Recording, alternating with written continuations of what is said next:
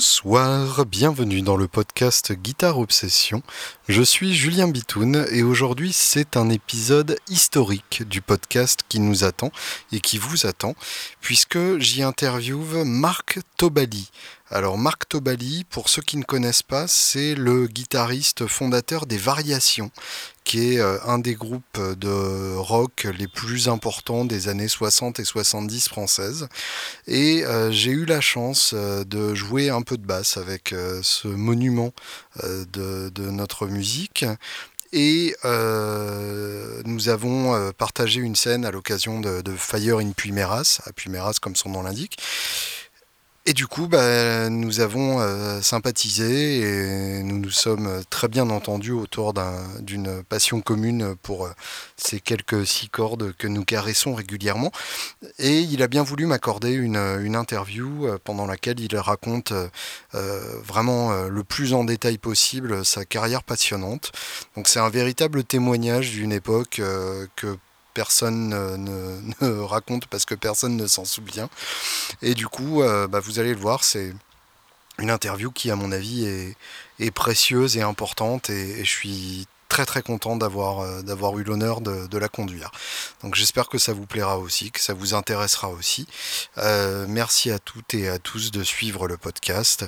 Merci encore plus à ceux qui supportent le podcast, qui participent au, Patreon pour me donner énormément de sous chaque mois. Euh, patreon.com slash guitarops, guitare avec un E, ensuite ops comme obsédé, OBS. Merci cette semaine à Lois Babinovich qui euh, a rejoint donc euh, notre belle communauté euh, d'obsédés de, de, la guitare. Et bah, merci beaucoup à toi qui, qui visiblement écoute régulièrement le podcast et l'apprécie au point de considérer que ça mérite un euro de, tes finances par mois. Et bah, pour, pour moi, ça veut dire que tu t'engages auprès du podcast et, c'est quand même vachement chouette. Merci beaucoup. Euh, je vous souhaite une excellente écoute et une très belle semaine. À la semaine prochaine.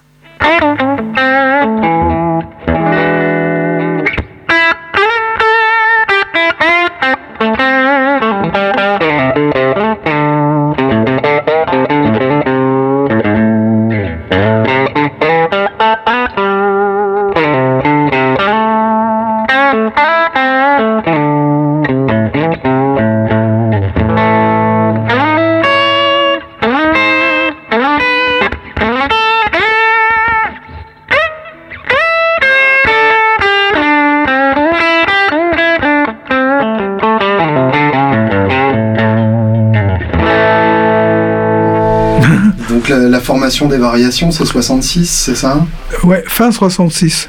Le 16 décembre, exactement. Alors, on va remonter encore plus loin que ça. Euh, en quelle année tu as commencé la gratte et comment est-ce qu'on commence la gratte euh, J'ai commencé à cette la, la, gratte, euh, j'étais au, au, Maroc hein, en, 1962. D'accord. suite à. En fait, c'est tout, tout con. C'est-à-dire que avant j'étais mobilette, quoi, à cette époque-là, à 12 uh-huh. ans, j'étais mobilette, je démontais ma mobilette, je la remontais en permanence, et puis je roulais avec et je, je flashais, bon. Et puis j'ai eu un petit, un petit accident en, uh-huh. essayant d'éviter une personne qui traversait euh, en vitesse j'ai fait je suis tombé et la, moto m'est tombée sur le genou. J'ai eu un, épanchement de synovie. Et donc j'étais cloué au lit pendant un mois. Mmh. Juste à cette époque-là, ça, ça, se passe au Maroc, et juste à cette époque-là, il y a, y a mon, euh, ma sœur, qui je ne sais pas pourquoi, jusqu'à aujourd'hui, je ne sais pas pourquoi, décide de m'acheter une guitare. Ah et de, et de la faire apporter par mon frère, mon frère qui, venait, qui était en France aussi et qui venait au Maroc pour, les, pour des vacances. D'accord. Euh, de m'apporter cette guitare à Fès, bon, au Maroc. Et puis moi j'étais au lit à ce moment-là et, et je bon euh, comme j'avais rien à foutre pendant le, la journée quoi j'ai pris cette guitare et j'ai commencé à gratter dessus quoi. Voilà. Et je ne sais pas pourquoi elle m'a offert cette guitare. Et jusqu'à aujourd'hui, je ne sais pas. euh, J'avais pas monté des, prédispositions pour la, guitare, ni rien du tout, quoi. Ouais, c'est drôle, c'est un hasard et, et, ça, et ça, en, sortant de, l'accident, je ne voulais plus entendre parler de mobilette, je voulais que de la guitare. Et là, j'ai commencé à, à, écouter les chaussettes noires, mhm. vivre sa vie, Ray Charles, What I Say. Mhm. Et ça, ça a une importance particulière parce que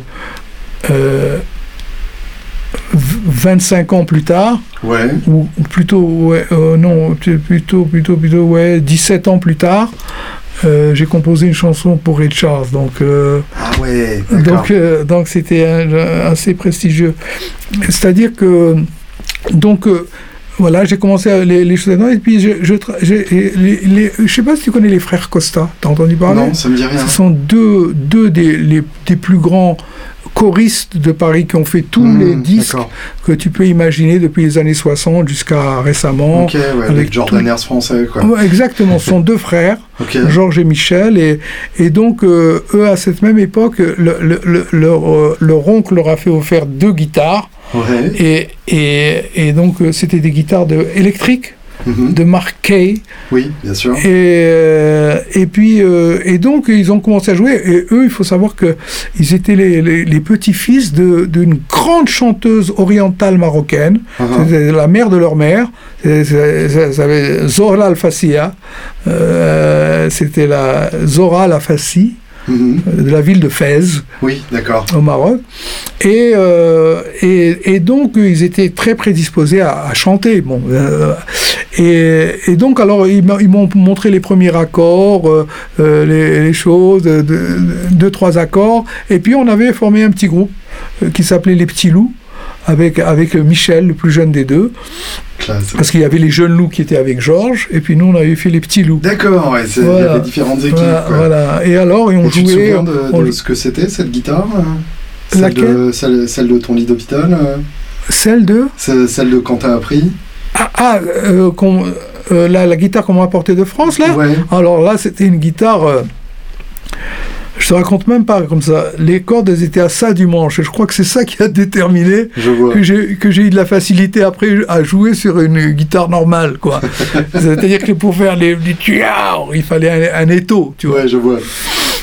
Et donc euh, j'ai appris avec ça, mais bon, je n'avais pas l'air de, de, ça avait pas l'air de, de, me déranger, quoi. Je je connaissais pas autre chose. Puis après, quand j'ai pris une guitare, alors ce que j'ai pris après, c'est c'est j'ai eu la Lofner, tu sais, la, en, en, un micro en simili cuir. Ouais. Ouais, que j'avais payé euh, 200 200 francs, quoi, à l'époque au, au, Maroc, quoi. C'était J'allais, j'allais tous les matins la, la, regarder dans le magasin, tout ça. Et, tu, tu, vois cette Hofner là Oui, la, la, Club, non, c'est hein ça? La Club Elle s'appelle Club. Elle est, je sais pas, elle est recouverte de simili-cuir euh, marron. ouais, ouais, ouais. Tu vois? Et, euh, et, donc, euh, j'ai eu cette guitare. Et d'ailleurs, j'ai commencé les variations avec cette Hofner là. Hmm. Les, premiers, les premiers galas étaient. Enfin, galas. Premiers concerts, on va dire. Hein, parce qu'on disait, non, on disait ça, les, on appelait ça les galas. Voilà. Et donc. je suppose qu'à l'époque, euh, dans les, dans les magasins de musique, il n'y avait pas de Fender, pas de Gibson, euh, c'était encore des, des raretés. Ah, mais là, je te parle, je suis au Maroc. Hein. Oui, c'est pour ça. Ah, bah Qu'est-ce qu'il y avait dans, les Maroc C'est déjà, déjà qu'il y avait Lofner. Euh, il y avait un peu de Framus. Il y avait hmm. un, gars qui jouait avec moi aussi, un très, très bon guitariste qui est, qui est actuellement décédé. S'appelle, c'était grec et était un excellent guitariste soliste qui avait lui une Framus rouge avec les deux petites pointes là. vraiment, la, un, peu, un peu comme la junior, quoi. C'était euh, rouge comme ça, vif. Et, et donc, euh, on, a, on jouait avec ça. Et puis après, bon, ben, on, a, on, a, on a écumé tous les, les, les, piscines, les, on jouait partout, tu vois. On fait la musique, les shadows, on jouait. Euh, voilà, la variété un peu, c'était un peu de variété. Mmh. C'était je te parle des années 64, 65. Hein. Et puis après, je, de, en 66, je suis, je suis venu en France pour les vacances. Et, euh, et là, euh, et là, j'ai rencontré. Euh, non, non j'ai pas, j'ai pas rencontré. Il y a mon, mes, mes, mes, frères, mon frère, ma soeur qui étaient là, parce que je suis le Benjamin de la famille. Quoi, je, suis le petit. Et, et donc, j'étais venu pour les vacances. J'arrive à Paris pour, pour, voir mon frère et ma soeur. Et mon frère et ma soeur n'étaient pas là. Ils étaient à Londres, mhm. parce que ma soeur faisait une licence, de, je crois, d'anglais. Et, et, et, mon frère était parti pour les vacances. Quoi. C'était l'été de 66. Donc, euh, ni une ni deux. J'ai passé un week-end à Paris. Et puis je me suis envolé pour Londres avec un petit avion étudiant, je me souviens, euh, ça s'appelait Skyways, et on payait 50 balles et on, arri on arrivait à Londres. Classe. Ah ouais, c'était, c'était, et alors arrivé Sans à Londres, c'était magnifique. Ah, il n'y avait rien du tout. Et l'avion, il faut dire que c'était un tout petit, un petit coucou qui, tremblait comme ça, et nous on tremblait avec.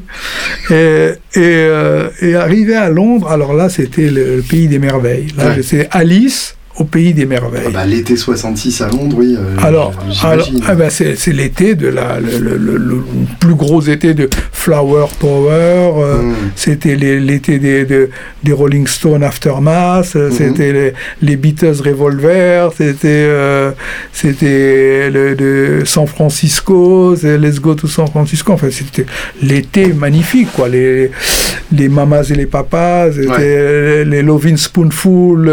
Summer in the City. C'était énorme, Bah énorme, énorme, énorme. Et là, à l'époque, dans le train qui me qui m'amenait du Maroc en France, j'ai rencontré un Suédois qui était complètement déglingué et qui m'a vendu euh, sa guitare Levin. Ah oui, d'accord. Et Levin acoustique. Alors là, je suis arrivé avec la Levin acoustique à Paris. euh, Qui est une marque suédoise. euh, hein, c'est une marque suédoise. qui Tu connais pas distribuait Tu connais Levin dans les années 70. ouais. Exactement, c'est une Ouais, très bonne marque, hein, très sûr. bonne marque. C'était euh, comme euh, Axstrom aussi, il y avait Mhm. Axstrom à l'époque.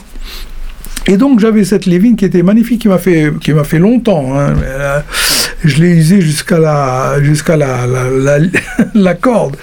Et, euh, et donc euh, avec cette Levin, donc j'étais à Londres.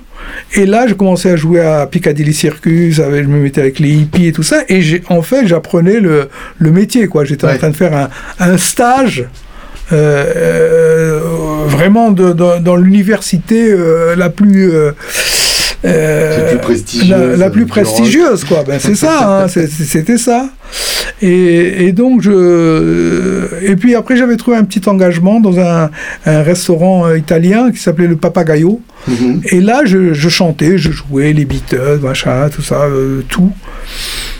Et voilà. Et donc là, je suis resté trois mois, tu vois, le temps de, de bien apprendre, euh, de, de bi- bien m'imprégner de, de l'esprit euh, top.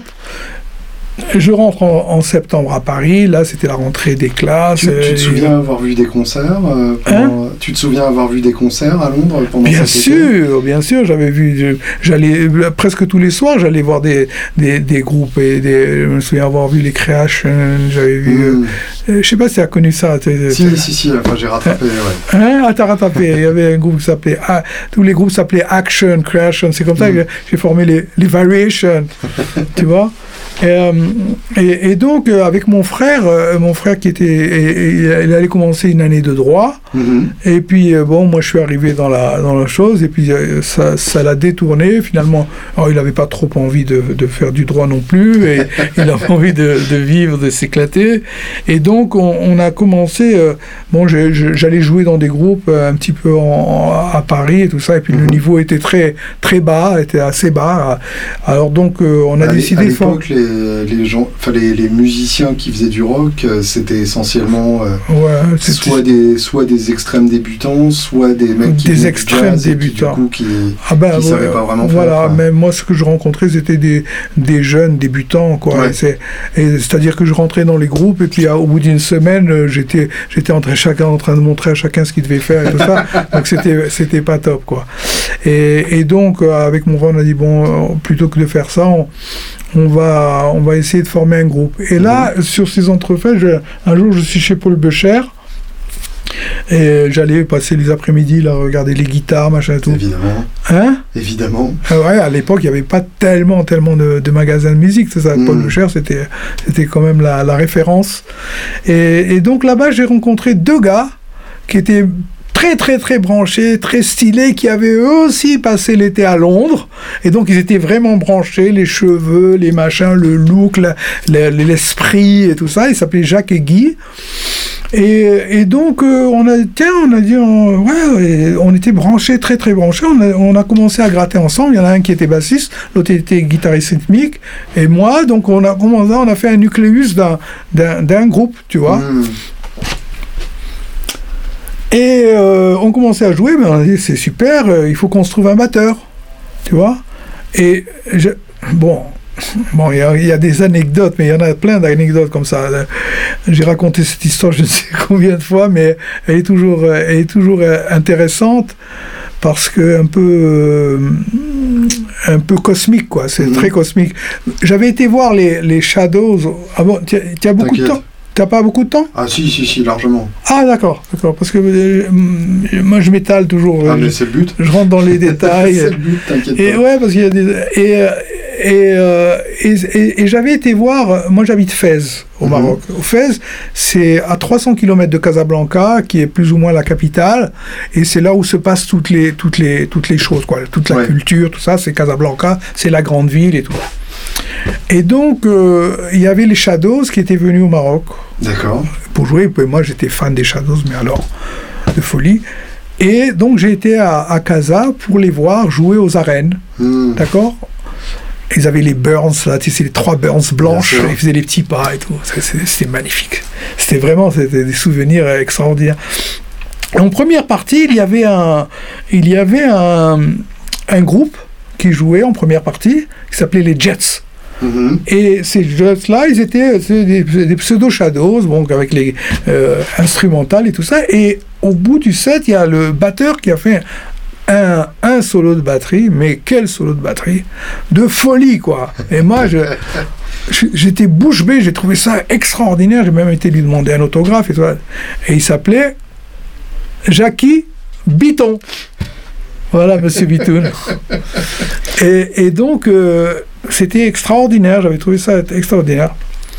Zoom back, on retourne à Paris euh, avec Jacques et Guy et on cherche un batteur. Uh-huh. Et bon, moi j'ai mis une petite annonce euh, à, un magasin de musique à, Saint-Michel qui uh-huh. s'appelle Pas de loup. Je sais pas si vous connaissez ça. Non, je sais pas, si ça existe encore, mais Pas de loup ça s'appelait. J'ai laissé une petite annonce, cherche batteur. Euh, venez vous présenter à tel endroit, parce qu'on n'avait pas le téléphone avant, il fallait deux ans pour avoir une ligne de téléphone et tout. C'était fou. Et, donc, euh, un jour de, novembre, comme ça, je, un mec se pointe chez nous à la maison, il neigeait, je me souviens ce jour-là, sonne à la porte, et qui c'était? C'était Jackie Biton qui venait lui aussi d'arriver à Paris, en ah, France, du Maroc, pour faire ses études et pour euh, voilà. Et lui, c'était un, batteur euh, de jazz. Bon, c'est une coïncidence, mais c'est un côté cosmique, quoi. Ah, le incroyable. si j'avais rêvé d'avoir un batteur, hein, le premier qui se présente, c'est lui. c'est fou, hein C'est beau. C'est beau, hein et, ça, euh, ça a été que comme ça. Ça a hmm. été que comme ça, parce que, euh, autre anecdote à propos du chanteur, au Maroc, justement, lors de ce voyage où j'ai été voir les Shadows, j'ai hmm. rencontré un gars qui on, m'a parlé de lui comme un mec extraordinaire, un chanteur qui avait fait la veille, qui avait fait un tabac dans, dans une piscine qui s'appelle le Contiki, il avait fait le fou, il avait déménagé, il fait lever la salle. C'est un, un, showman extraordinaire, hors du commun, euh, euh, charismatique. Et donc, on me le présente. On me dit, toi, tu joues de la guitare, voilà, on va te présenter ce gars-là. On me le présente. Et tout d'un coup, on, a vraiment flashé ensemble, quoi, tu vois. C'est-à-dire qu'au Maroc, à cette époque-là, pas beaucoup de gens connaissaient les Rolling Stones. Peut-être il, y en avait deux, c'était lui et moi, tu vois. Et, donc. Euh, et donc on, s'assoit là-bas, on s'assoit chez, on allait euh, au garage de son père et puis on, on, on jammait là-bas, tu vois. Et bon, on a, vraiment, on s'est accordé folie. Et puis moi, je suis rentré chez moi, et puis on revient à Paris maintenant. On a commencé à répéter avec Jackie le batteur, tous les, tous les, tous les quatre. Uh-huh. Et ça, sonnait, ça sonnait terrible, quoi. Ça, ça commençait déjà à avoir de la, de la, bouteille, quoi. C'était, c'était bon, le guitariste magnifique, bassiste très bien, batteur super, la guitare donc on avait, il nous fallait un chanteur maintenant. Bien sûr. Alors on a cherché un chanteur et moi, bon, mon frère euh, s'improvise manager hein, du, groupe. Euh, on, a, on a fait ça ensemble, si tu veux. Hmm. Mon frère qui est plus âgé. Euh, et, et puis je lui dis, tu sais, on, alors on commence à éditionner des chanteurs. Et je lui dis, tu sais, moi j'ai connu un mec euh, au Maroc qui était magnifique, c'est lui qu'il nous faut, il était fantastique, on s'entend bien, on, aime les mêmes choses. et un super showman, et il me dit, euh, mais, euh, mais je sais pas où il est ce mec-là. Je sais pas. Il est peut-être encore au Maroc, il est peut-être, euh, il a peut-être été au Canada, et peut-être en Amérique, je ne sais pas comment le trouver? Et puis bon, moi je, je bassine avec ça. Et un jour, il va dans un café pour, avec ses copains, un café qui s'appelle La Musarde à Saint-Michel. Mhm. Et, et là-bas, euh, il est donc avec ses potes. Et puis, il voit, au fond de la salle, il voit un mec, euh, il voit un mec qui a, qui a une belle gueule, quoi, qui a une, bonne touche, tu vois. Et, et il va, et tu sais, mon frère, il parle beaucoup, il parle à tout le monde, tu vois. Et il va, et, il va, il lui parle. Il lui dit, moi, euh, toi, ça va? Il me dit Ouais, ça va. T'es pas chanteur par hasard? Il lui dit comme ça, tu vois, comme son feeling. Tu vois Et il me dit Mais bien sûr, je suis chanteur, j'ai ma sono à Londres, machin, il commence à. le blabla. Euh. Ah bon euh, euh, Ouais. Et donc il dit ben, Tu sais, moi j'ai mon frère qui est guitariste. Et si tu veux, euh, si tu veux, tu, on, va, on va venir, on va le rencontrer. Comme ça, vous allez, vous allez jouer ensemble, voir euh, si, ça, si ça se passe. Justement, on est en train de chercher un, chanteur. D'accord? Et il amène le mec à la maison. Et le mec, c'était Joe, le chanteur des variations. Que, qu'on recherchait partout. Mais c'était par hasard aussi. Ah ouais, il y a vraiment un truc cosmique autour Parce que lui, il ne le connaissait pas. Moi, je le connaissais, mais lui, non. Mon frère ne le connaissait pas. Ah, c'est dingue. Un truc cosmique. Ouais, ouais. Et c'est pas la fin de truc cosmique, parce que la, le quatrième aussi, variation, uh-huh. c'est aussi cosmique. Et je vais te dire pourquoi. Je vais te le dire tout à l'heure. je vais te le dire sur l'heure. Euh, il y a euh, donc euh, mon frère qui est très démerdard. Mm-hmm. Il y avait à l'époque à Paris, tu vois le quartier du Marais? Ouais. Tu vois le, Marais là-bas, la rue des Écouffes et tout, ce coin-là? Hein tu, vois le quartier. Et là-bas, ils avaient fait tout le quartier Carnaby Street, ils l'avaient appelé. Et ils avaient fait des, boutiques de mode, de mini-jupes, les, les trucs London, c'était London, tu vois.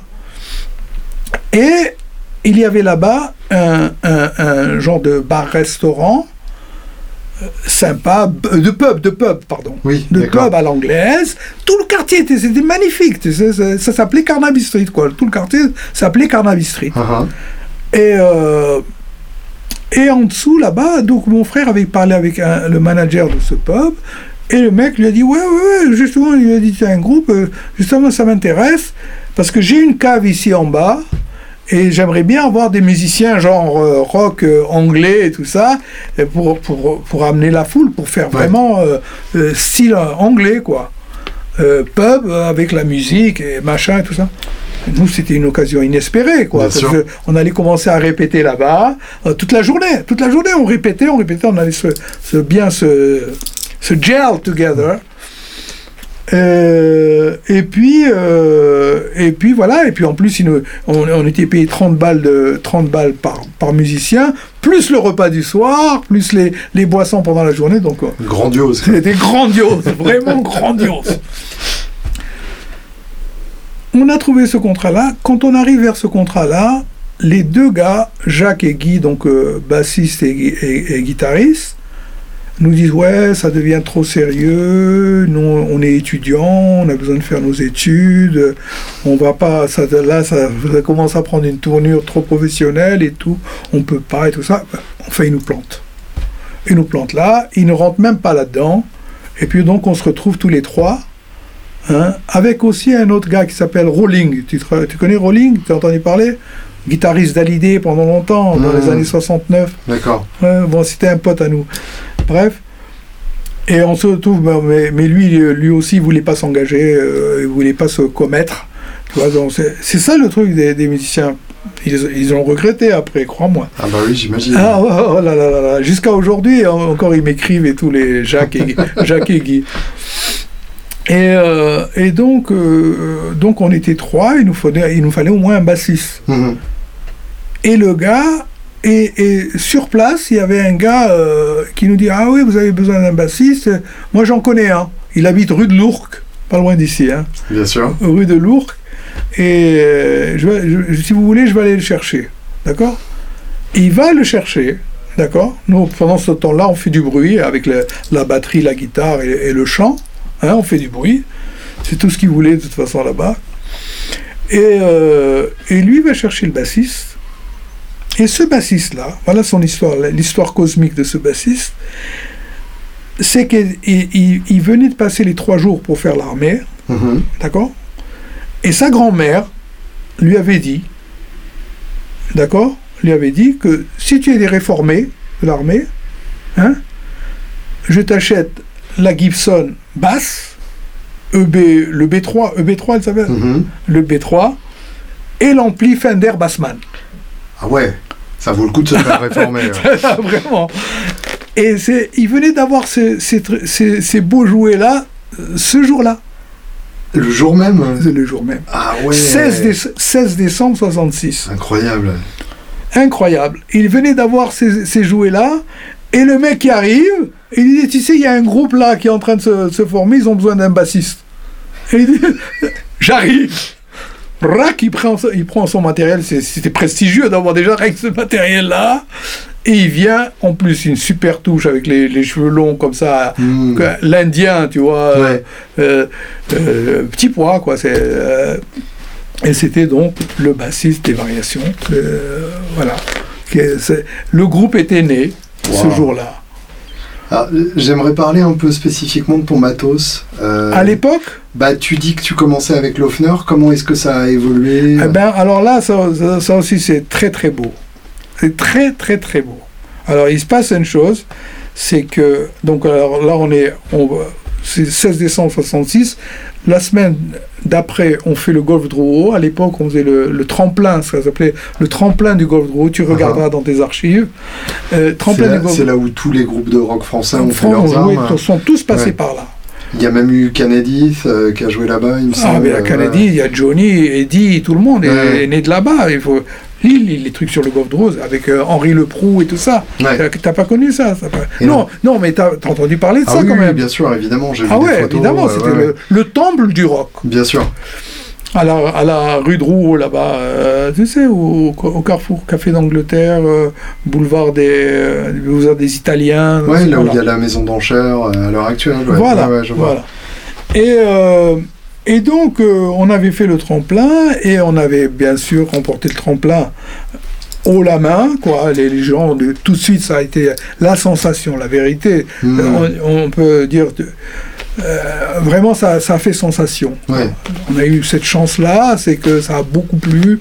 Joe se démenait, était un showman extraordinaire avec un feeling euh, hors du commun. Hmm. Et, euh, et bon, et ça tapait, ça jouait, c'était, excellent, quoi. On en voulait, on avait les dents qui traînaient jusqu'au par terre. Et, euh, et bon, après ça, le gagnant du tremplin avait le privilège de faire le week-end d'après, trois jours, vendredi, samedi, dimanche, Hmm. D'accord. en, en vedette. Ouais, ouais, ouais, ok. D'accord Payé et tout. Donc c'est ce qu'on a fait. on a- Et puis alors après ça, euh, mes parents viennent à Paris Mhm. Pour, nous voir, un peu pour voir la famille, venait de temps en temps. Et là, ils viennent, et, et mon père, qui a toujours été féru, bon, qui voulait toujours que je fasse des études, qu'on fasse des ça, qu'on soit docteur, euh, avocat, machin. Euh, et là, mon père a été extraordinaire. Ah, extraordinaire. C'est-à-dire que ça, j'oublierai jamais. Tu vois, quand il a vu que que j'étais pas parti pour faire des études et que là j'avais un groupe et commençait, ça commençait à être, à être sérieux tout ça, il était à Paris et il a vu que, que bon, bah, j'allais faire là-dedans. Il m'a dit, mon fils, maintenant tu as décidé de faire ça, quoi, tu as décidé de faire la musique Et je lui ai dit, oui, oui, papa. Il m'a dit, bon, viens. Et il m'a emmené au magasin de, de musique à Pigalle Hmm. et il m'a dit, vas-y, choisis ce que tu veux Waouh. prends, prends le matériel que tu veux. Et, et j'ai acheté donc un, un, un ampli, un AC30 Vox, Ah, classe. et là, et Telecaster en 60, de 66. Neuve, quoi. Un 9, 9, 9, en 66 aussi. Quelle couleur, tu Mais te souviens elle, elle était bien sûr rouge métal, rouge métal, la rouge métal, et c'est avec laquelle j'ai commencé les variations. Et je peux te dire que cette action-là qu'il a faite, je crois que ça a propulsé, ça m'a mis du vent dans les voiles, mais alors de- Ouais. de, façon extraordinaire. Quoi. Ouais, J'en ai des, des larmes aux yeux à chaque fois que je pense Mm. à ça. Quoi. Mon, mon père, il a fait un, un acte merveilleux, quoi, merveilleux. Et donc, euh, voilà, c'était cette petite anecdote que je voulais raconter. euh, Alors, Telecaster dans AC30, euh, c'était magnifique. ouais, du coup, de l'AC30 poussé Et la burne, voilà, voilà, il est, il- il- ça sonnait, ça sonnait merveilleux. D'ailleurs, j'ai été très, très. Ah, bah, à l'époque, on ne savait pas. Ouais. Par exemple, cette Telecaster, jamais j'aurais dû la vendre, jamais Bah oui, j'aurais dû la changer, jamais. Jamais, je l'aurais eu aujourd'hui, maintenant, je- j'aurais été très très heureux avec ça. Une Telecaster de, de 66, attends. En même temps, si t'avais su, t'en aurais acheté plein que t'aurais mis dans une cave et que t'aurais revendu Ouais, c'est ça, c'est ça. on pouvait pas ça. savoir. Non, on pouvait pas prévoir. On était, on était pas, j'avais pas la tête à ça. en Bien fait. sûr. J'avais pas la tête à ça. J'étais euh, pas mercantile pour un sou. Et t'as, t'as, t'as été collectionneur ou pas du tout? Pas vraiment. J'ai eu pas mal de guitares à des moments, mais je ne suis pas très collectionneur. Non, je ne suis pas. Je, en fait, je suis même pas très possesseur. Ouais, Je ne suis pas euh, possesseur. D'avoir trop de choses m'angoisse presque. ouais, je comprends. Tu vois, je, je- si j'ai si ce que j'ai besoin, par exemple un ampli, une guitare, et que ça sonne, je vais pas aller chercher midi à 14h, aller voir d'autres tonorités, d'autres machins. Et c'est pour tout, pour tout comme ça dans, la- dans ma vie. C'est-à-dire même des, des vêtements, je ne peux pas avoir trop de vêtements parce que ça, Mhm. ça m'angoisse d'avoir à choisir et tout ça. Je préfère avoir un ou deux jeans et puis, Ouais, je comprends. tu vois, c'est une mentalité. À part cette télé, quelles, quelles sont les guitares qui t'ont marqué euh Ah ben après ça, j'en ai eu plein. J'ai eu la, eu la Black Beauty, Les Paul, euh, la Black, euh, aussi de- des- des mêmes années. J'ai Mhm. eu des- j'ai plusieurs juniors, Ouais, euh, plusieurs juniors. J'ai eu euh, la SG, la SG, euh, standard, quoi. là. ouais, ouais. Celle, celle comme Eric Clapton, à CDC. Hmm. Euh, c'est, Santana, c'est- c'est de ces époques-là. hein. Ouais, je vois. C'est là, on me l'a- tiré dans le camion, le, le road manager. J'allais les gorges, je lui disais les guitares, il faut toujours les monter, mais celle-là, il l'avait pas montée. Il l'a laissé en haut du camion, on me l'a tiré gentiment. Ah bah oui, tranquille. ouais. Ah ouais, ouais, tranquille. Et Et tu, euh, tu dis junior, euh, à l'époque, ça se savait pas encore que c'était des, des super guitares, non? C'était des super guitares. Je Ça- savais Ça pas. l'était, mais tu avais... Ah ben, C'était les- pas de notoriété publique comme ça l'est à l'heure actuelle. hein. Ah bon, à l'heure actuelle, je, ne sais pas qu'à l'époque, à l'heure actuelle, c'est tellement coté. je- Ah bah à l'heure actuelle, oui, une, une vieille junior, ça vaut, ça vaut des sous. ouais. Ah ouais, mais je les, je les, je les aimais, moi, je les, je les ai aimés, les juniors. J'en ai, eu- j'en ai eu deux ou trois, hein, des, des juniors, avec, Ouais. avec un micro. Et puis après, j'en ai, j'ai transformé, j'avais mis deux micros dessus, des, des P90 avec le, le, le pickguard en miroir. Tu sais, pour la Mmh. scène et tout ça. Classe. Ouais, on peut le, tu peux le voir sur certaines photos, j'ai des, photos avec ça. C'était, euh, c'était très glamour, quoi. Bien glamour rock. C'était l'époque, glamour rock. euh, À l'époque, on jouait avec les New York Dolls et tout ça. On était à. New York. C'était, euh, à l'époque américaine. Ouais, alors justement, les, euh, les variations, moi, ce que j'en ai entendu, pour l'instant, j'ai pas, j'ai pas beaucoup exploré. Euh, pour moi, il y a un côté euh, entre Neil Young et les Beatles. Ouais, Et, euh, et dans ton jeu, j'entends un côté Young, Chuck Berry qui me parle. ouais. Et, que- comment tu dirais que, enfin, sur quelles influences vous êtes tombé d'accord euh, Et Franchement- surtout, comment ça a évolué? Franchement, j'ai personnellement, j'ai jamais essayé de. de- j'ai- beaucoup de mal à, à essayer de reproduire les les, les, les, les- choses des guitaristes. Quoi. Ouais. Je n'arrive pas. Je, je, je saisis plus ou moins, plus ou moins l'esprit de la chose. Mhm, Et puis après, je, je l'interprète à ma façon. D'accord. Tu vois, j'ai jamais pu, euh, bah, par exemple, d'ailleurs même, même moi-même, j'ai jamais pu refaire un, un solo que j'ai fait sur un disque, parce que la plupart des solos, pour ne pas dire euh, tous, c'est des so- solos que j'ai improvisés au Mhm. moment où je les ai joués. Voilà, tout chaud, tout chaud, Ouais. tout frais. L'inspiration du moment, c'est ce qui a apparu sur le disque. Alors c'était bon, ça, moi, je, on peut pas dire que ça a été. Il y a, il y a des fois où ça a été peut-être moins inspiré que d'autres, peut-être. Mais, mais, en tout cas, euh, même jusqu'à aujourd'hui, quand j'essaie de, re- de refaire des solos, par exemple, de l'époque, je, je, je, je n'y arri- arrive pas vraiment. Ouais, je comprends. Je n'y arrive pas vraiment parce que c'est des, des, euh, des configurations que j'ai fait sur l'inspiration et après quand j'essaye de déchiffrer, même de mieux déchiffrer, je n'y arrive pas. Ça, c'est pas mal, ouais. Tu comprends Alors, a fortiori, euh, déchiffrer Jimi Hendrix. Tu vois ce que je veux dire? Ouais, bien sûr. Je sais pas, toi, comment ça te fait ça tiens, ah, bah, sur, ce- sur cette question-là? Bah, moi, pour le coup, euh, c'est vrai que j'ai beaucoup appris comme ça, en, Oh. jouant, euh, en jouant les parties des autres. Ah, Euh, il y a- il y a, en gros, j'ai pris 4 ans de, de cours, ah, et après ces 4 ans-là, je me suis rendu compte qu'en écoutant des disques, j'arrivais à peu près à refaire ce que j'entendais. ah, c'est bien. Et du coup, j'ai passé vachement de temps à bosser ça, mais en fait, euh, a posteriori, je me rends compte que je jouais euh, comme je pouvais, Ah, et du coup que j'apprenais en rajoutant mes propres erreurs, que c'est exactement. comme ça que ça exactement. développé. Voilà, quoi. voilà, c'est ça, c'est ça. Mais il y a, personnellement, il y a, il y a une, euh, une satisfaction d'arriver à reproduire des, des parties d'albums que, que, Bien que sûr je que- ressens toujours. Que d'autres ont joué, bien sûr, bien sûr. Mais du coup, euh, avec les, les variations, euh, vous avez enregistré. Comment se passait un, un enregistrement studio à cette Ben, époque-là Ben, nous, ça, tu sais, on a, on a un petit peu essuyé les plâtres. D'accord. Parce que nous, quand on est arrivé, à l'époque, ils ne savaient pas enregistrer Le rock, hein. le rock de Led Zeppelin, le rock des Who, le rock des, des, des, des Américains, le, le, le rock avec de la grosse batterie. Ouais. Ils ne savaient pas faire ça. Ils ne savaient pas. C'est-à-dire que nous, on est venus, on était peut-être les premiers à faire ça. Hmm. Et alors, on a beaucoup souffert. Oui, parce, Parce que ce que, ce que les- j'en ai écouté, moi, quand on m'a dit euh, les variations rock français, etc., je m'attendais à quelque chose comme les chaussettes noires. Et Ah. en fait, ça a absolument rien à Ah voir. ben non, les chaussettes noires, c'était, c'était un petit peu euh, variette à côté. Bah oui, c'est ça.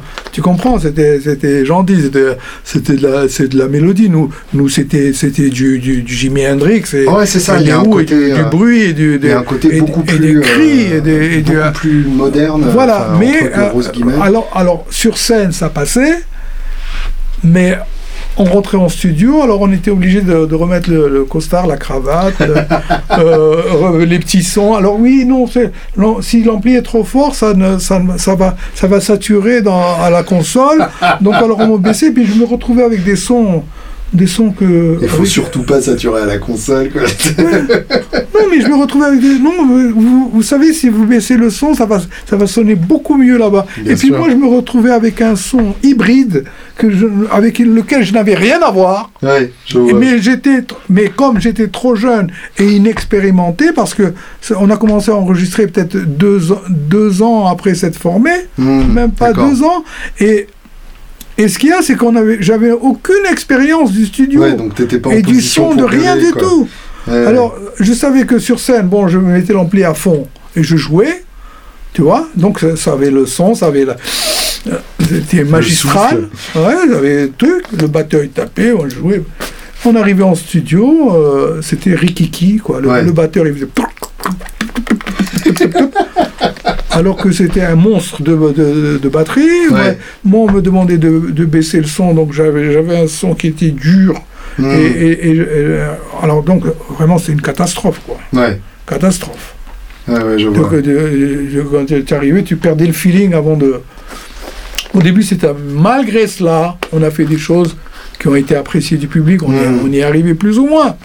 Tu Il y, vois il y a un titre ou un album dont tu es encore fier à l'heure actuelle?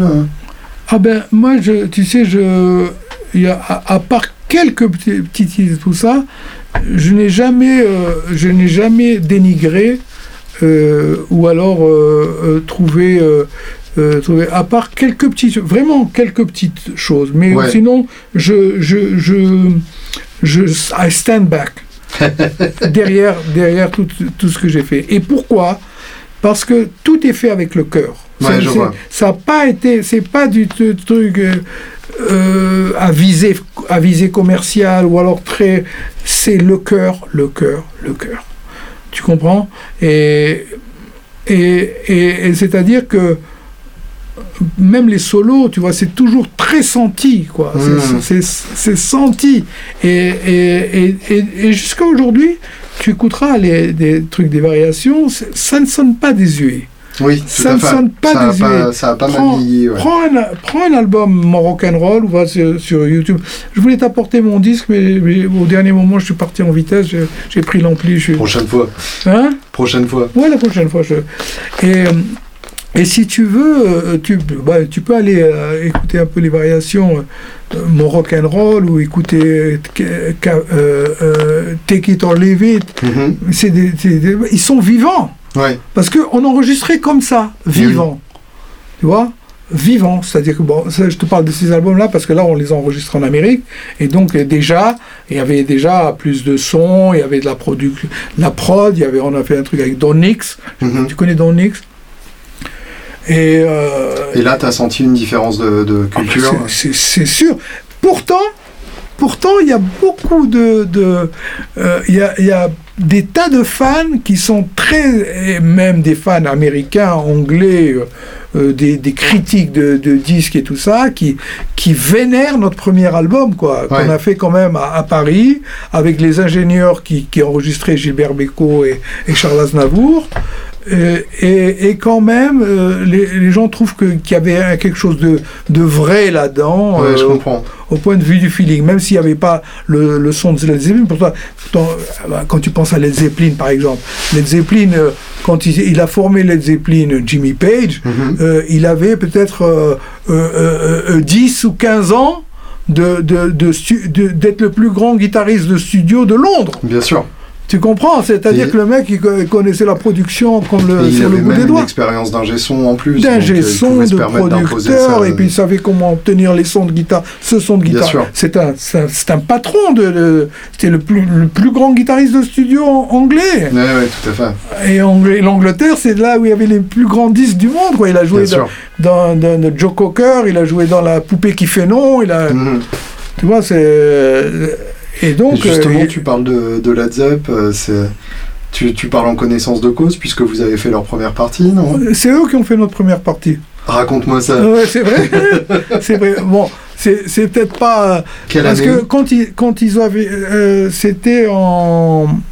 Ben, c'était 69. Oui, d'accord, donc l'année de la formation. Saint-Sylvestre, la Saint-Sylvestre 69. Waouh. Et, et nous, on était. En fait, quand eux, ils ont signé ce, con- ce concert-là, ce gars-là, en fait, c'était le gars-là d'une école, Mhm. de l'ESSEC ou un truc comme ça, qui était en, en banlieue parisienne, mais assez loin, tu vois, genre de 60 km ou un truc comme ça. Mhm. Et quand ils ont signé ce truc-là, ils n'étaient pas euh, très connus, tu sais. euh, euh, ils n'étaient pas, le manager avait mais ils n'étaient pas les Zeppelin, que, les Zeppelin planétaires. Oui, bien sûr. C'était les débuts, hein, 69, c'est encore les débuts. Non, et nous, il se trouvait que ce soir-là, on avait, un, on avait un doublage, parce qu'on jouait beaucoup. On avait un doublage à Paris, donc ils ont joué avant nous. Et on est arrivé fort. après. Et du coup, tu les as pas joués, tu les as pas vus jouer Euh, non, on est arrivé à la, on est, on est, on est arrivé à la fin. Mais euh, non, ça, ça n'empêche rien. Leur, leur immense talent, je suis très fan. euh, je... Mais voilà quoi.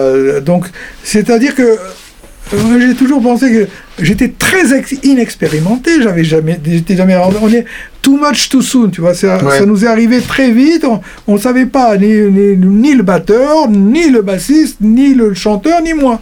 On n'avait aucune expérience de studio. Ouais. Sur la scène, on était des lions.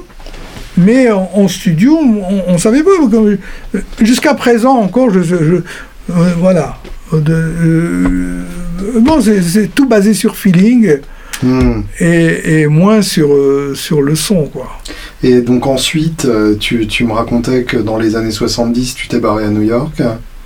Alors, les années 70, euh, ce qui s'est passé, c'est que nous, on, est, on est resté jusqu'en 72 Ouais. en France. Et puis en 72, on, y avait, on, on avait un peu de, on était un peu déprimé. Euh, on avait presque envie d'arrêter le groupe Mhm. Parce que bon, parce que c'est, on n'était pas trop content. Et puis on a reçu un, appel, un- une invitation à venir aux États-Unis. Euh, le, en décembre, en novembre 72, il y a un manager américain qui nous a invités à venir euh, là-bas en, en- en- en Amérique. Alors donc ça, ça a reboosté le band. On a dit bon, on va pas, ouais. grave, on va, on va quand même essayer ce truc-là. hein. C'est euh, l'Amérique, on n'avait jamais été c'était quelque chose de, de magnifique. Et Et donc, on, on est allé. Et le, ce manager, on était, été à, à Cincinnati, dans Uh-huh. l'Ohio. Et, euh, et puis, euh, le, on nous a trouvé des, des, des concerts dans des universités, dans des clubs sympathiques et tout ça. Et ça nous a euh, révigoré, si tu veux. Et ça s'est très bien passé. On a, on, on a passé peut-être trois mois là-bas. Mhm. Et on, on jouait partout et tout. Et, et on a même. euh, on, on est rentré en studio et on a enregistré, le, en fait, le, le, un des seuls titres qu'on ait jamais fait en français. C'est on avait euh, Je suis juste un rock'n'roller Ouais. avec euh, Jam Factory en face B, si tu as l'occasion de les écouter. Mhm. Et, euh, et, et donc on a fait ce single là et on l'a et quand on est revenu de ce premier voyage aux États-Unis, on l'a on l'a sorti en simple et, et ça ça a fait ça avait cogné assez fort. Mhm. Voilà. Et, et ensuite, tu as vécu là-bas. Ah ben attends, alors attends, là on est revenu en France, puis trois mois plus tard, on devait faire notre euh, nou- nouvel album, c'est-à-dire notre album numéro 2. Ouais. Take It or Leave It. Et là, on a voulu le faire euh, aux États-Unis. Mhm. On, on, a, on l'a fait avec la- le, le Don Nix. Tu, tu connais Don Nix? Euh, Et puis, on est allé au studio. Lui, il venait d'enregistrer euh, euh, Jeff Beck. Ouais. hein, le, le trio là de Jeff Beck, comment ça Euh, Beck, la- Bogart et la Peace, voilà. Il venait de faire cet album-là et nous on est arrivé juste derrière en mars 73 à, à Memphis. Et donc là c'était du, du pur bonheur, quoi. Pur bonheur. Alors euh, on est rentré là-bas et, et- et- et donc on a, on, a, on a enregistré cet album qui sonne très américain, Ouais. très bien, bien léché, rock, machin. Tu te souviens du matos que tu avais pour l'enregistrement? Bah, tu sais, aux États-Unis, généralement, ils amenaient des, différents amplis, Ouais. tu vois. Euh, genre le Fender, le Marshall. Souvent, ils faisaient ça. Mhm. Je sais pas si ça se fait en France aussi. Oui, bien sûr. Hein, c'est ça. Le Fender, le Marshall, le Mesa, le, tu vois. Et puis moi, je terminais toujours sur Marshall en général. voilà. Et niveau Ouais. guitare, t'en étais Et la, gui- la guitare, c'était la, c'était la SG. C'était la Mmh. SG que j'avais. D'accord. Ouais, c'est avant qu'on me la pique. et, et- et donc, euh, voilà. Il y avait une anecdote une fois, euh, bon, je- je- sans, sans fausse modestie, mais sans vanité non plus, Mhm. j'avais terminé le solo d'un blues qui est sur l'album qui s'appelle I Need Somebody. Ouais. Et quand je suis rentré dans la, dans la cabine, il m'a dit Ah Il m'a dit, dit, et alors il me, il me dit, il y avait Jeff Beck l'année, euh, la, la- la semaine dernière, et bon, ben, comme, comme pour dire, euh, c'est pareil, rougir, lui, Ouais, il a fait des solos comme ça, et moi j'ai dit, comment? Jeff Beck et, et il me disait, bon, ben, les, les sensations, euh, alors là, je peux te dire que ça m'a fait. euh, ça m'a, ça m'a fait quelque chose. Ah bah, surtout venant d'un mec comme ça. ah bah, mais bien sûr, bien sûr, mais, mais, mais vraiment, je... Voilà. Donc, euh, après ça, on est, re- on est revenu en France. Mhm. Et là, au lieu de faire la, au lieu de faire la promo de, de cet album-là, donc, euh, qui venait de sortir, on a décidé, parce qu'on était, on était très fous aussi, hein, il nous avait été très fous, de, d'émigrer à New York Mhm. l'été de 73. Alors là, je te raconte pas la, Wow. la canicule à New York. On habitait tous dans un. On, a, on avait loué un- une espèce de grande maison euh, dans Manhattan. Tu vois, et alors là, c'était l'été des New York Dolls, euh, Ouais. de, de- de la folie, les gens qui venaient, les déglingués qui venaient à la maison. Euh, c'était Bah, c'était oui, c'était les, les débuts de, de l'époque ah, euh, glam punk, rock, euh, gla- glam rock. CBGBs. Exactement. Et, suite, et, et Max's Kansas City Ouais. et, et tout ça. Et on n'était pas loin en plus. Et bon, c'était. C'est. Je suppose que tu as, décadence, vu, vu les. Ramones à l'époque aussi. Tout, euh, tout le ouais. monde, tout le monde, ils ve- ils ve- venaient tous à la maison, les, les, les, les groupes, les, les New York Dolls, euh, on était très copains avec eux. Et puis après, éventuellement, on a été, on a été managé par le, le manager des, des New York Dolls aussi, de Ouais. Aerosmith aussi D'accord. après. Et voilà, donc on a passé l'été, on a passé cet été-là. Après, on a été faire des tournées en Floride. Après, on est revenu, Mhm. on est revenu, on a trouvé une maison de disques américaine. euh, Buddha Records. Ouais. Et euh, on est revenu à Paris. Alors là, les gens de Buddha Records nous ont dit il, il- il faudrait peut-être que vous fassiez quelque chose de, de- qui va vous faire démarquer des autres groupes américains. Parce que si vous faites que de la musique comme les Américains, alors à ce moment-là, ça, vous allez être perdu dans la masse. Et Ouais. là, il faudrait faire quelque chose de- qui va vous faire. Et c'est là qu'ils nous, ils nous ont conseillé de- d'aller puiser dans nos routes, si tu veux. Mmh. euh, euh, les, les- non, euh, marocaines. Marocaines, en- en carrément, l'occurrence, ouais, ben oui. On est, il y, a il y a trois Marocains dans le groupe. Et quand oui, même. bien sûr. Et donc euh, d'aller puiser dans, dans, dans, dans nos, dans nos racines orientales, marocaines, tout ça. Et c'est là qu'on a fait l'album More Rock and Roll, qui était notre premier release américain. D'accord. On a fait More Rock and Roll et ça, ça a vraiment fait sensation. Quoi. Ça- d'accord. Et, et là, il y avait, on a engagé, on a engagé un violoniste euh, oudiste euh, qui était, qui était à présent décédé, qui était Maurice Mimoun, qui était un, un- un- un violoniste de, de, de renom dans le, dans, dans le, dans le monde euh, oriental, Mm. euh, dans les fêtes, les mariages, les machins, tout ça. Et on a introduit de la tarbouka, on a introduit le, le, le oud, le, le, le, Hmm. euh, et puis on a engagé aussi un, un- un keyboardiste américain qui s'appelle Ouais. Jimmy Morris, et avec lequel je suis en contact encore jusqu'à aujourd'hui, et à l'orgamon, et, et donc on était, on était six, et puis entre, entre, bon après ça, le chanteur Joe, on est venu, on a fait un Olympia à Paris, Hmm. avec cette, cette formule-là. Ouais. On, on a fait une tournée incessante là aux États-Unis. On a, on a tourné pendant tout, tout ce temps-là, tout le, tout le, ben, c'est le 74, ça, c'était le 74. On a, on a tourné pendant, de- pendant six mois et, et- Wow. et on est revenu euh, à, à juin, juin, juillet 74. On a joué à l'Olympia. On a fait un Olympia. Et, euh, et puis après ça, on devait prendre des vacances, mais le, le chanteur décide d'aller au Maroc, euh, et puis en même temps que les patrons de la maison de disques américaine sont venus à- nous, nous ont demandé de, de- qu'ils allaient venir à Paris pour discuter du concept du nouvel album qu'on allait faire, D'accord. deuxième album. Et puis, euh, donc, ils nous demandaient de rester à Paris. Euh, bon, on a dit, on on peut pas, on peut pas, on va partir en vacances alors qu'ils vont venir. Hmm. Et, euh, et Joe, il, s'est- il, a, il a pas voulu. Euh, Joe, le chanteur, n'a pas voulu.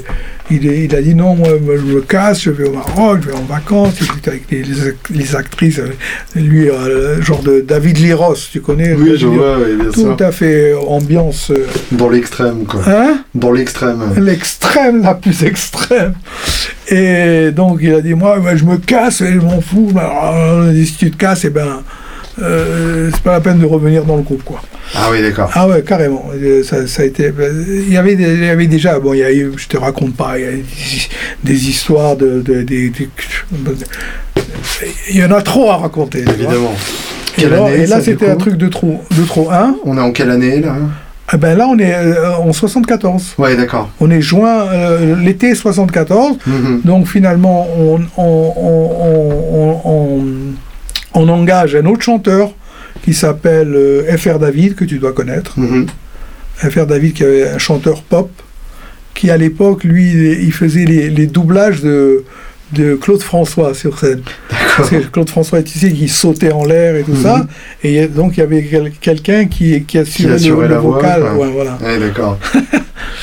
Et euh, ouais, c'est ça le showbiz. C'est marrant, hein, ce- ces histoires-là. C'est- mar- Ouais. showbiz à la française. Ah bah bien sûr, ouais. Hein? Et, et donc, euh, voilà, il est, donc il rentre dans, il, il rentre dans le groupe, et il rejoint le groupe. Et donc, on, a- on, on décide de faire un concept album, c'est ça qui était basé sur l'oriental, le parisien, le, le- le French, Mhm. et qui s'appelle Café de Paris. Mhm. Donc, euh, on repart aux États-Unis donc à, à l'automne de 74. Et euh, Larry Coriel nous prête sa, sa- sa maison de campagne, enfin, on nous loue, je ne sais plus. Mais en tout cas, on avait pendant un mois la maison de, de Larry Coriel. Ouais. Et là-bas, on a, on a créé, on a composé, on a, on a répété. euh, On avait un, un- un lyriciste américain Mhm. qui s'appelle Michael Wendroff qui est venu avec nous en, en- en permanence, il était avec nous. Et donc, euh, on, on- on- on composait, on répétait, on parolait. on- Et puis après, on est rentré en studio et on a fait l'album Café de Paris. Mhm. Qui est le dernier, donc des variations? Le dernier des variations, exactement, exactement, le dernier des variations. Et euh, bon, sur lequel il y avait plein de, de- de- de très belles choses. hein. Mhm.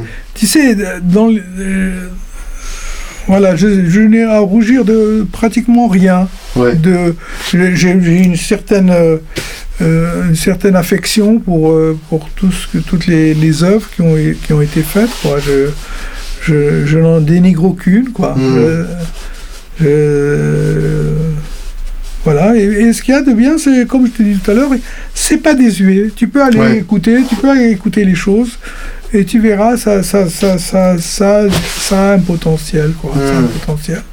Parce que c'est vrai, c'est pas c'est pas de la musique qui est qui est c'est pas du mensonge, quoi. C'est de, Ouais. de la musique, c'est de la musique. Et tu, tu te souviens ensuite comment, euh, comment tu as vécu le passage, euh, euh, l'arrivée des boîtes à rythme, des synthétiseurs Eh ben, ouais, je l'ai pas trop bien vécu. Oui, j'imagine, en tant que guitariste. Euh, ouais, ben, jusqu'à présent, quand je, je rame, quand je dois mettre des loops et je dois faire des choses à la maison et tout ça, je, je n'aime pas trop ça. En Mhm. vérité, je, toi, je, pense que tu es un peu comme ça aussi. Oui, quand sûr. je, je t'ai vu sur scène l'autre fois, c'est vraiment c'est une chemistry quoi. Et ben, je suis très habitué aussi à cette À cette à cette, alchimie. chi- à cette alchimie, voilà Mhm. À cette alchimie parce que euh, c'est ça qui inspire en fait, qui, qui, donne le sens au jeu. Bien Tu sûr. vois, parce qu'on on, arrive vite au bout de soi-même, si tu veux. En- Bon, bien sûr, faire des maquettes, des choses. Et, bon, j'ai fait même un album comme ça, pratiquement tout seul. euh, Mais c'est c'est pas franchement euh, c'est pas mon c'est pas trop ma tasse de thé quoi Ouais. j'aime moi j'aime j'aime le l'échange avec l'autre L'interaction, ouais. à l'interaction avec l'autre, comme maintenant, par exemple, tu vois. Euh, je trouverais tout con de, de parler tout seul, raconter cette histoire Bien sûr. tout seul. J'ai- besoin d'inter...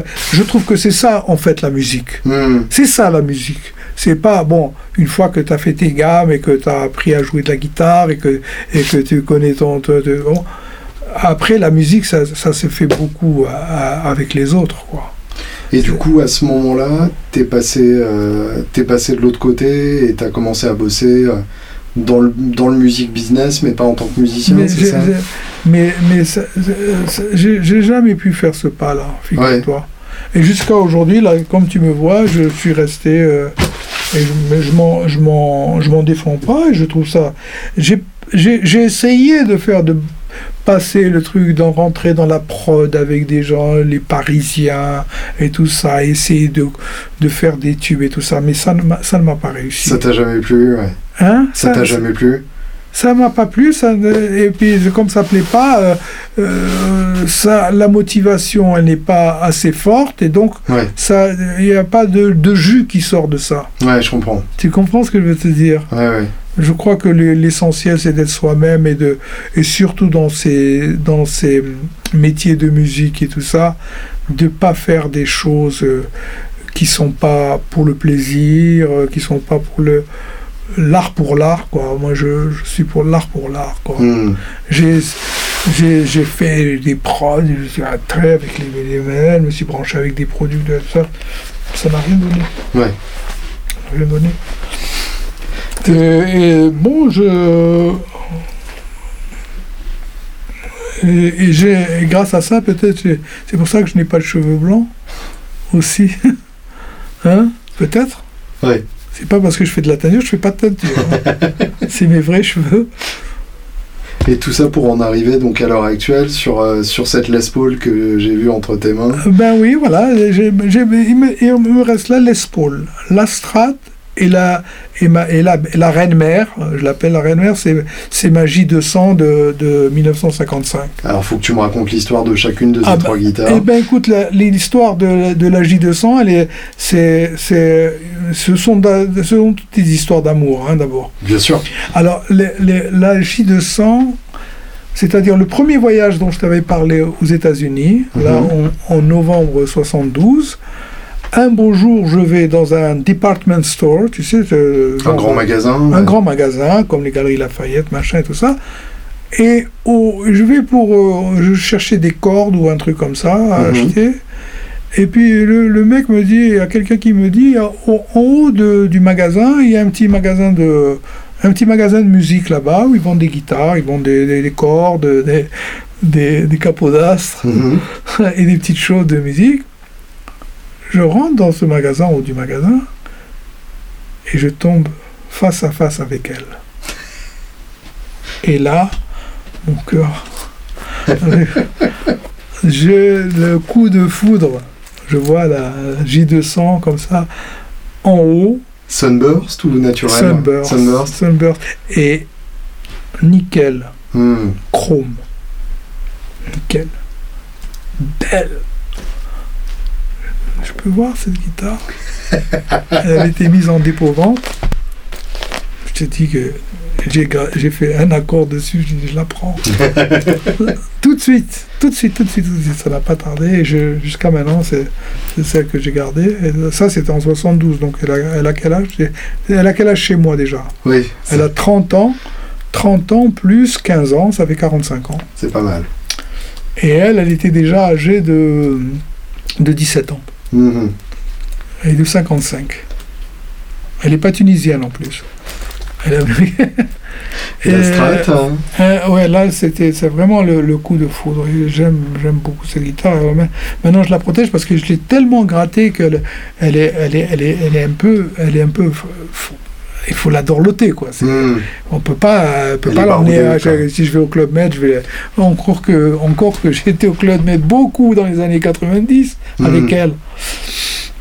Et euh, après, euh, après la, donc la, la, la- Stratocaster, je t'avais raconté, hein, je t'avais raconté, j'étais, j'étais en Suède euh, lors d'un voyage en Suède, et puis Mhm. on était chez, chez un gars euh, qui faisait une petite partie comme ça, un, un mec, un DJ, et puis elle, alors, elle était posée euh, comme ça, rouge, la Strat, dans, le coin, comme ça, elle était même pas sur un pied, posée. Elle, est, sympa cette guitare-là. Strat de 62, quoi. Euh, et, euh, moi, je la vois comme ça. et, euh, elle dit, elle, est bien, ouais, ouais, elle est là, je, l'ai depuis longtemps. Et le mec, il, il jouait pas, quoi. Il avait il acheté pour euh, commencer à jouer un peu de guitare, et puis après, ça c'était en 70, hein. Hmm. Et dit, tu veux pas la vendre par hasard Et, euh, Ouais, si tu veux. Oh, tu veux la prendre, vas-y, vas-y. Euh, combien? Tac. Tout de suite, je l'ai prise. Et c'était fait. Alors maintenant, la, la Les Paul, Mhm. la Les Paul que j'ai, alors elle, c'était suite, tu sais, je t'avais dit, j'avais pris une junior qui était un micro, Mhm. d'accord? Elle était un micro qui était bridge, d'accord? Ouais, bien sûr. et la junior, et les, les, les, Gibson, comme tu, tu- dois le savoir, elles ne sont pas comme les Fender vissées le, le manche à la caisse. Mhm. Elles sont collées. Donc sur la junior, le manche arrive à la 22e case. euh, tu peux avoir accès à la 22e case Mhm. carrément. Donc, euh, si tu veux, il y a très peu, dans, dans le côté euh, collé, tu vois, il y a, il y a très peu, c'est pas tellement, tellement top euh, solide là-bas. Hmm. Tu comprends? C'est pour ça que c'était un micro. Et moi, je, je t'avais dit, je voulais faire une, une transformation là-dessus. Je voulais mettre deux micros pour avoir un micro euh, euh, manche et un micro bridge. Ouais. Et donc j'ai fait l'acquisition de deux P90 blancs, crème, Mhm. Que j'ai fait monter là-dessus. D'accord Avec un pick-guard en forme de miroir. Un Mhm. pick-guard double. Tu vois, c'est- tu vois un petit Je vois le genre, ouais. ouais, ouais. Et, euh, et donc ça, ça lui a été fatal à cette junior. Parce qu'il n'y avait pas assez de bois. Il n'y avait euh, pas assez de bois. manche. ah, donc elle a- alors en plus, on était en tournée avec le violoniste, Mhm. le keyboard. Et, et donc et la, la musique était un peu assez élaborée. C'était plus du gros rouge qui Ouais. tâche, du gros rock plutôt qui tâche.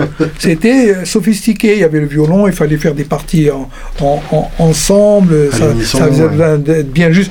Et puis le, le violoniste oriental, euh, donc l'accordage du violoniste oriental, c'était c'était un peu flou.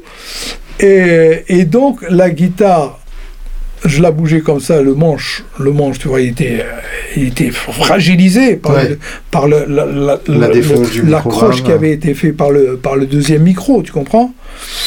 Et, et donc, elle, se désaccordait, quoi. Et puis le manche, tu le bougeais comme ça, et puis ça, ça, ça- ça sonnait faux et tout ça. Alors, un beau jour, euh, on- n'en pouvant plus, on s'est arrêté, on a été dans un magasin, euh, n'importe lequel, Diffure, c'était à Cleveland. Mhm. Après, le lendemain d'un concert à Cleveland, où, où j'avais eu des tas de problèmes d'accordage et tout ça. Ouais.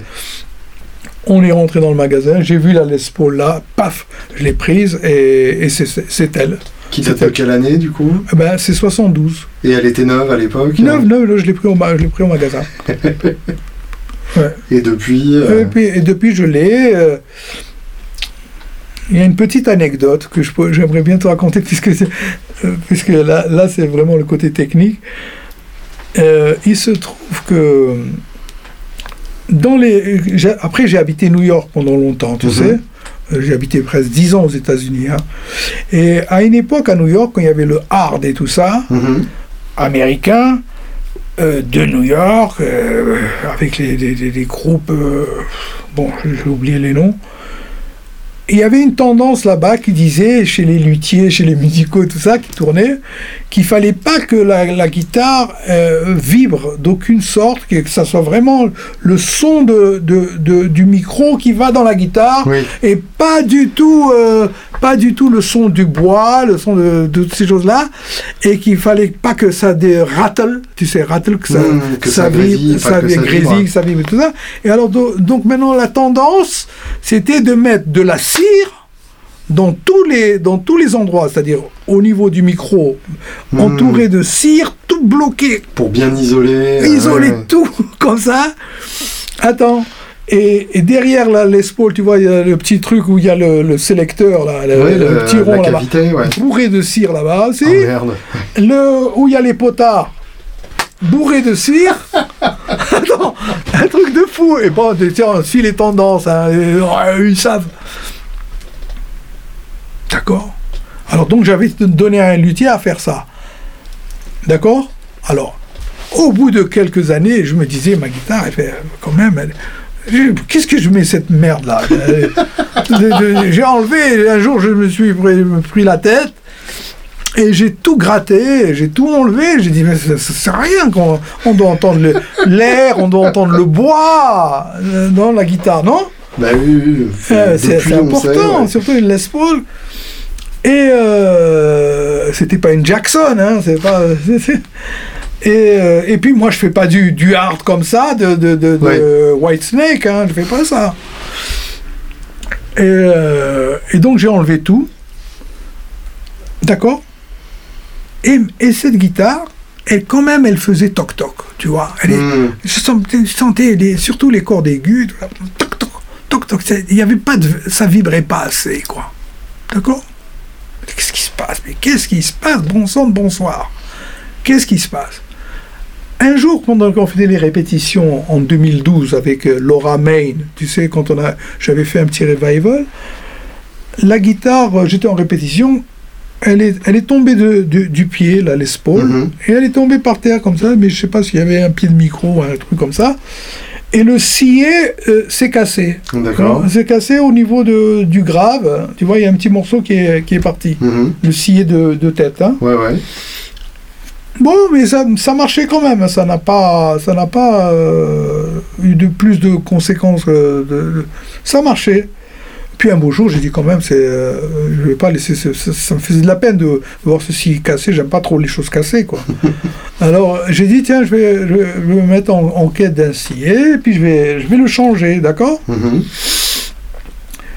Et puis surtout que c'était un sillet. Alors là, euh, peut-être que ça avait été mis par les, par les, à l'époque, par les, les, mecs qui avaient mis la cire. Mhm. Et donc c'était un, un sillet en plastique blanc, tu sais, les blancs comme ça, blanc, blanc clair. Tu vois, tu les connais, hein Beaucoup, beaucoup trop blanc, bien sûr. trop, trop blanc pour être vrai. et, euh, et donc finalement, je, je, je vais, mais j'ai dit, il me faut un, un sillon en os. Et je vais dans une boutique chez, chez tu connais Georges Heyman Oui, bien sûr, guitare d'addict. ouais. Magnifique, magnifique. Là, je vais chez lui et puis euh, pour chercher un scié. Mhm. Et je fais la connaissance de ce gars qui est, qui est adorable, vraiment, En or, vraiment ouais, ouais. un- en or, en or. Euh, magnifique. Et puis je trouve là-bas un scié, mais alors vraiment de l'espaule en os, avec les, les striures et tout ça, tu vois. J'étais trop content. Attends, j'étais trop content. J'ai dit tiens, je vais pas, je vais même pas aller chez le, chez le luthier parce que je bricole un peu. Ouais. Et Je, vais me- je vais me le, je vais me le faire moi-même, tu vois. Et je prends, bon, j'ai un, un bouquin sur un bouquin américain sur euh, comment bricoler sa guitare, machin, Mhm. tout ça, avec euh, tous les plans, mais je, je suis les plans à la lettre, discipliné, machin. Et, euh, et je, je- j'ôte le, et là, j'ôte le scié, donc euh, plastique cassé, et là, un cheval de Troie, je trouve là-bas. Parce que non seulement, non content d'avoir mis de la cire partout, ils avaient mis entre le scié plastique Mhm. et le bois de la belle Les Paul, ils avaient mis une, une- une petite feuille de carton. Voilà Donc moins de contact. Moins de contact, moins de Moins de résonance. C'est comme si tu dis à la résonance, arrête Oui, Je veux pas de résonance. Je veux du, du toc. Ils ont fait ça. Et c'est là que j'ai découvert le poteau rose, le cheval Ah de ouais. Troie. Pourquoi la guitare faisait toc toc Incroyable, ah ouais. Alors j'ai ôté ce carton là avec le scié et je que j'ai gardé hein, ce, ce- ce morceau de carton. Ah bah, il faut. J'ai gardé, c'est une relique. C'est une pièce historique. quoi. Voilà. Et puis donc, j'ai monté mon scie en os parfait qui était vraiment le gabarit de ma Les Paul, quoi. Mhm. Il y avait rien, à- il y avait rien à retoucher parce que euh, faire les striures, tout ça, ça je fais pas. Bien sûr. Mais là, pour le mettre le truc avec deux, deux petits points de colle, ça a marché impeccable. Et pour enlever le carton, t'étais compétent. Ouh là là là là là là là Voilà. Et depuis, et puis elle, sonne très honorablement maintenant. Je peux témoigner. Ouais, ouais, Merci Marc. Eh bien avec plaisir, avec plaisir. Continue.